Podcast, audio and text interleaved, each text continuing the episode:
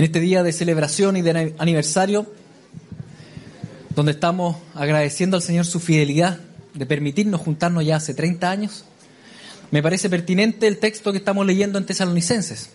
Porque ustedes saben, estamos leyendo la primera carta a los tesalonicenses, ya vamos al capítulo 5, y en ese capítulo 5, Pablo está dando instrucciones concretas de cómo edificarnos y alentarnos mutuamente, como un solo cuerpo en Cristo, comprendiendo que la venida del Señor está cerca y que debemos caminar en santidad irreprensible.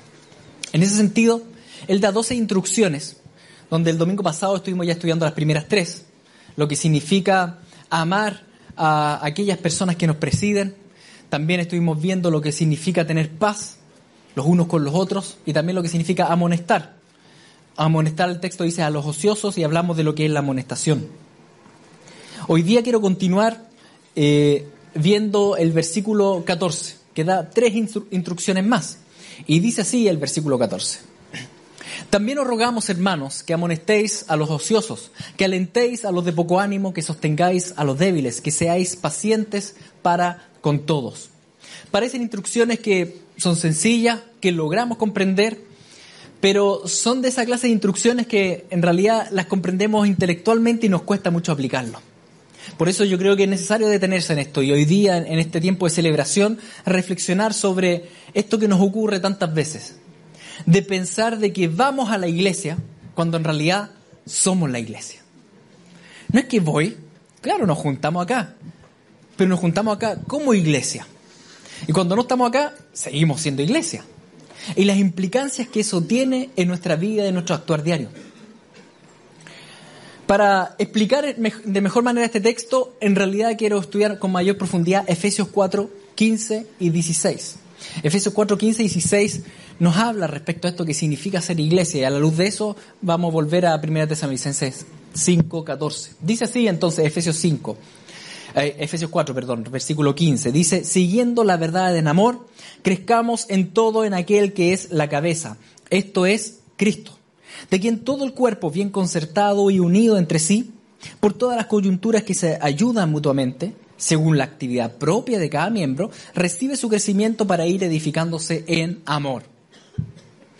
A Pablo le gusta escribir frases bien largas, y en realidad los autores del Nuevo Testamento escriben frases bien largas, por tanto, yo creo que es necesario para comprenderla más profundamente que la vayamos, vayamos viendo frase por frase, de acuerdo a lo, que sale acá. En primer lugar, dice que crecemos siguiendo la verdad en amor. Siguiendo la verdad en amor, crezcamos.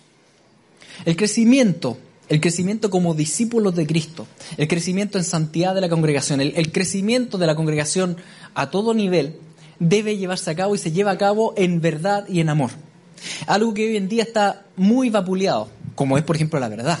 En la cultura actual postmoderna, donde la verdad se predica como algo relativo, la iglesia se debe levantar como un baluarte de verdad, como una columna de verdad, porque entendemos que Cristo es la verdad y entendemos que la palabra de Cristo es la verdad. Por tanto, la verdad no es relativa, la verdad es una persona y lo que Él dice es lo correcto. La iglesia de Cristo debe sostener la verdad en un tiempo donde el mundo dice que no hay verdad absoluta, pero que el Espíritu Santo nos ha persuadido de que sí hay verdad absoluta y es Cristo, el único camino, la verdad y la vida. Por tanto, la iglesia crece si se sostiene firmemente y mantiene firmemente la verdad. Si se exhorta mutuamente y se amonesta mutuamente y se confronta mutuamente con la verdad. Ustedes saben, cada uno de nosotros, como estuvimos estudiando el domingo pasado, tiende a, autoengañarnos y a endurecernos en el pecado. Generalmente justificamos nuestro propio pecado de acuerdo a las circunstancias. Decimos es que lo que pasa es que en mi caso esto no es tan malo. Y necesitamos la exhortación, la amonestación del cuerpo de Cristo para no endurecernos y autoengañarnos en el pecado. La iglesia debe hacer eso, cada uno de nosotros. Debe ser columna y baluarte de esta verdad. Ahora bien, la verdad debe ser expresada, de acuerdo aquí a Efesios 4, ¿de qué manera? En amor y con amor. Porque esa también es otra característica fundamental de los hijos de Dios. No es simplemente confrontar, ¿no es cierto?, y, gritar la verdad, sino que también expresamos esa verdad en amor. Cuando hablábamos la semana pasada de la confrontación y cómo debemos llevar a cabo la amonestación, hablábamos que la amonestación y la confrontación de, de la verdad no era simplemente un vomitar lo que, lo que yo siento o lo que yo pienso. No es simplemente un, un, una crisis de ira que me da rabia y, y, y confronto al otro, no. El objetivo de la expresión de la verdad es que el otro sea edificado y el otro crezca. Por tanto, debe ser hecha también esa exhortación de la manera correcta en el tiempo correcto, la forma correcta, con la intención correcta, que es amor. No una intención eh, eh, ególatra o egocéntrica, en que yo me quiero expresar como yo me quiero expresar, no. Tiene que ver con edificar al otro. La iglesia debe expresar la verdad en amor. ¿Cuándo? En todo tiempo. ¿Dónde? En todo lugar. Partiendo en medio de nosotros, pero también en toda nuestra sociedad actual, que en realidad predica muchas veces algo muy distinto a esto, por lo que la palabra del Señor tiende a ser contracultural en todos estos puntos. Así que como iglesia local debemos entender que aunque el mundo predique relatividad moral, nosotros debemos sostenernos firmemente en Cristo como único camino y verdad. Debemos predicar a Cristo en todo tiempo. ¿De qué manera? Con amor. Con amor. Con palabras con obras de amor, representando realmente como embajadores a Jesucristo, así como Él lo hizo con cada uno de nosotros. En segundo lugar, continúa, dice, siguiendo la verdad en amor crezcamos en todo en aquel que es la cabeza, esto es Cristo. Creemos en Cristo como Señor y Salvador y eso nos junta como una sola familia.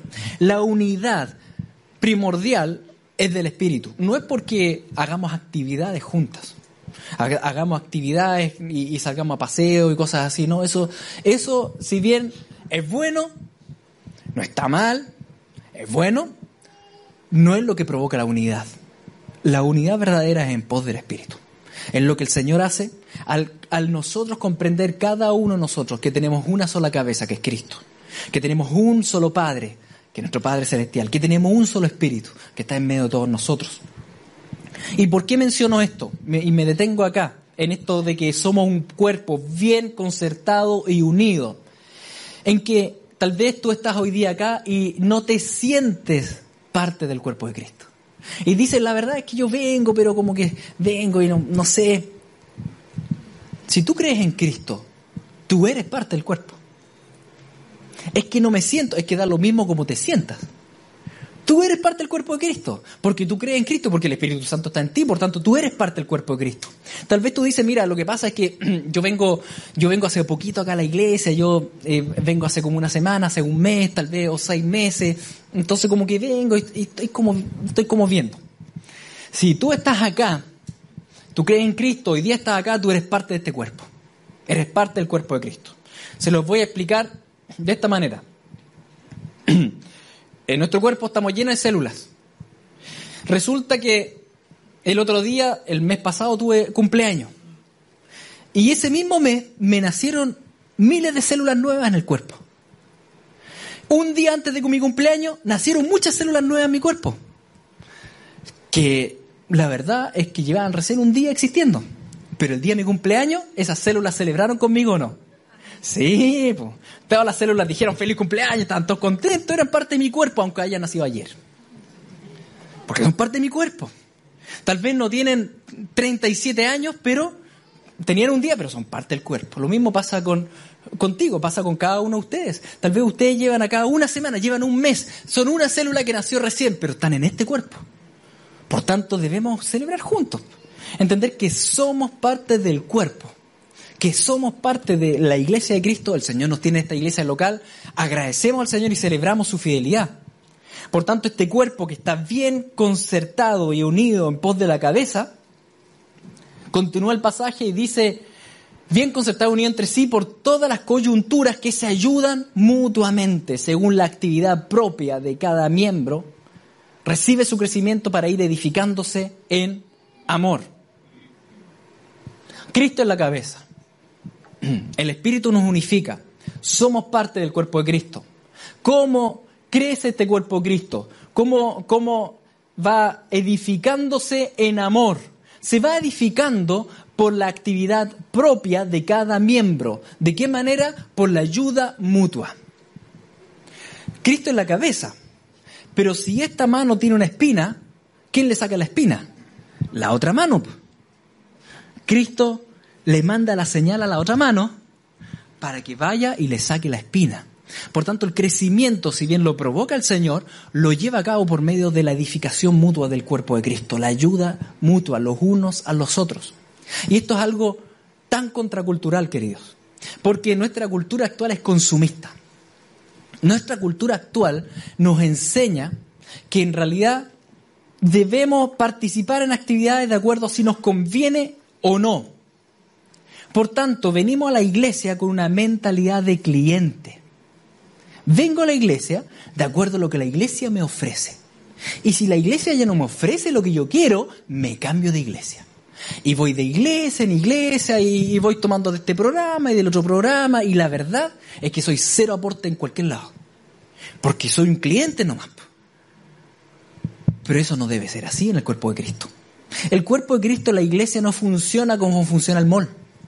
Usted acá no viene a un show. Usted viene a glorificar al Señor sirviendo a los hermanos. Entonces, no tiene que ver con que si la iglesia me ofrece esto, estoy bien, pero ahora es que no me han llamado. Ah, no, entonces ya no estamos bien con la iglesia. Tú no vas a la iglesia, tú eres la iglesia. Por tanto, pregunto de vuelta, ¿no te llamaron y tú has llamado? Es que nadie me visitó y tú visitaste. Es que nadie me ha saludado y tú saludaste. Es que la iglesia, no, no es la iglesia externa, tú eres la iglesia. Yo soy la iglesia. Entonces, a veces giramos entre congregaciones, vamos de una iglesia a otra, buscando esto de que, de que me sirvan de mejor manera y nunca vamos a encontrar una iglesia perfecta. Y cualquier iglesia donde tú vayas va a encontrar algo que anda mal. Y si ves que está mal, probablemente es porque el Señor te está diciendo, bueno, hazlo tú entonces. Por algo te fijaste en eso. El Señor nos desafía a actuar como un solo cuerpo. Porque Él a cada uno de nosotros nos ha dado algo que los demás no tienen. Dones que los demás no tienen. Por tanto, si miro el cuerpo de Cristo y digo, ellos no tienen esto, tal vez eso significa que esa debe ser tu posición en el cuerpo de Cristo. Ahí debes ayudar y servir y animar.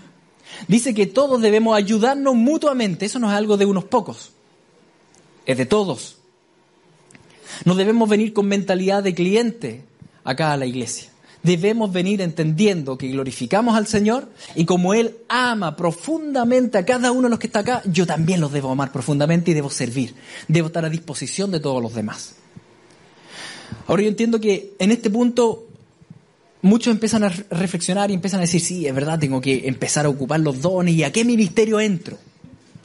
Es verdad que la iglesia tiene muchos ministerios para servir, pero no estoy hablando de eso. Estoy hablando de la disposición del corazón de ayudar a los hermanos. Para eso no necesitas entrar a un ministerio. Tú puedes venir el día domingo y decirle, Señor, ¿a quién quieres este domingo que yo anime? Que yo ayude. Por alguien que yo ore o alguna petición que me lleve a la casa y estar intercediendo, o algún hermano con necesidad que tal vez incluso yo le pueda apoyar económicamente en la necesidad, o tal vez necesita un trabajo y le puedo conseguir trabajo. Es una disposición de corazón de ser cuerpo de Cristo y ayudarnos mutuamente. No se trata solo del trabajo formal en los ministerios. Es entender que yo no voy a la iglesia, yo soy iglesia. Por tanto, entre todos nos ayudamos mutuamente según la actividad propia de cada miembro. Vivir para Dios significa concretamente ponerme a disposición de los demás. Aunque lleve acá una semana. Señor, tengo tan poquito, ¿cómo lo pongo a disposición? Bueno, eso poquito, el Señor te va a guiar a darlo a otros también. A darlos a otros. Cada uno de nosotros es parte importante en este cuerpo de Cristo. No solo necesitamos a los demás, también los, los, demás necesitan de nosotros. Y cuando nosotros no nos ponemos a disposición de los demás, todo el cuerpo sufre. Porque tal vez eres una célula de hígado o de riñón. Poco vistoso. Muy importante. Y el cuerpo sufre cuando el hígado no quiere trabajar. O cuando el riñón no quiere trabajar. Entonces debemos ponernos a disposición. Debemos ponernos a disposición del Señor primeramente. Y eso significa estar atentos. Señor, ¿qué está pasando en el cuerpo de Cristo? ¿Cómo puedo ir ayudando a mis hermanos? Así que este, este pasaje de Efesios nos dice muchas cosas. En primer lugar, que la iglesia debe sostener la verdad como baluarte y columna, que es Cristo, y predicar en todo tiempo la verdad en amor. La manera de predicar la verdad es importante también. No podemos amar siendo complacientes con el pecado. No, el pecado es pecado. Pero eso de confrontar el pecado se hace en amor. Debemos entender que Cristo es la cabeza de la iglesia y es el glorificado. Y debe ser glorificado también hoy día, en este tiempo de celebración y de aniversario. No debemos levantar el nombre Unión Cristiana, porque el que se exalta es humillado. No, levantemos a Cristo mejor, ¿no es cierto? Levantemos el nombre de Cristo, a Él celebramos en este tiempo. En tercer lugar, que debemos comprender que somos un cuerpo bien concertado y unido entre sí. Aunque tú no lo sientas así, tú tienes al Espíritu Santo, tú eres parte del cuerpo. Él te unificó, Él te introdujo a una familia. Por tanto, aquí debes disponerte no solo a venir a recibir, sino que también a dar, a ayudarnos mutuamente. Todo lo que el Señor ha puesto en ti debes entregarlo a los hermanos, ya sea en instancias formales como también instancias informales. Esto tiene que ver con una disposición de corazón, de venir el día domingo no solo para pensar en, en qué me va a dar el Señor a mí, sino que también cuando ustedes vengan caminando en auto, orando y reflexionando, Señor, hoy día, cuando vaya este día domingo, ponme a alguien al frente, a alguien al lado, a alguien que tú quieras que yo ayude de alguna manera. O tal vez yo anime, o tal vez yo ore, ¿No es cierto? Así que volviendo a 1 Tesalonicenses 5:14, cuando dice, también os rogamos hermanos que amonestéis a los ociosos, que alentéis a los de poco ánimo, que sostengáis a los débiles, que seáis pacientes para con todos. Muchas veces frente a esto decimos, sí, sí, es verdad, tengo un compañero de trabajo con poco ánimo, así que lo voy a llevar a la iglesia para que lo animen. Qué bueno que lo traiga a la iglesia, pero recuerda que tú eres la iglesia. No, es que tengo un, tengo un vecino que la verdad es que una vecina que está con harta debilidad y, mal, voy a llevarla a la iglesia para que le hagan consejería. Ya, qué bueno, pero recuerda que tú eres la iglesia también. Y que tú también debes sostener a los débiles. No es la institución, es el cuerpo orgánico de Cristo del cual tú eres parte.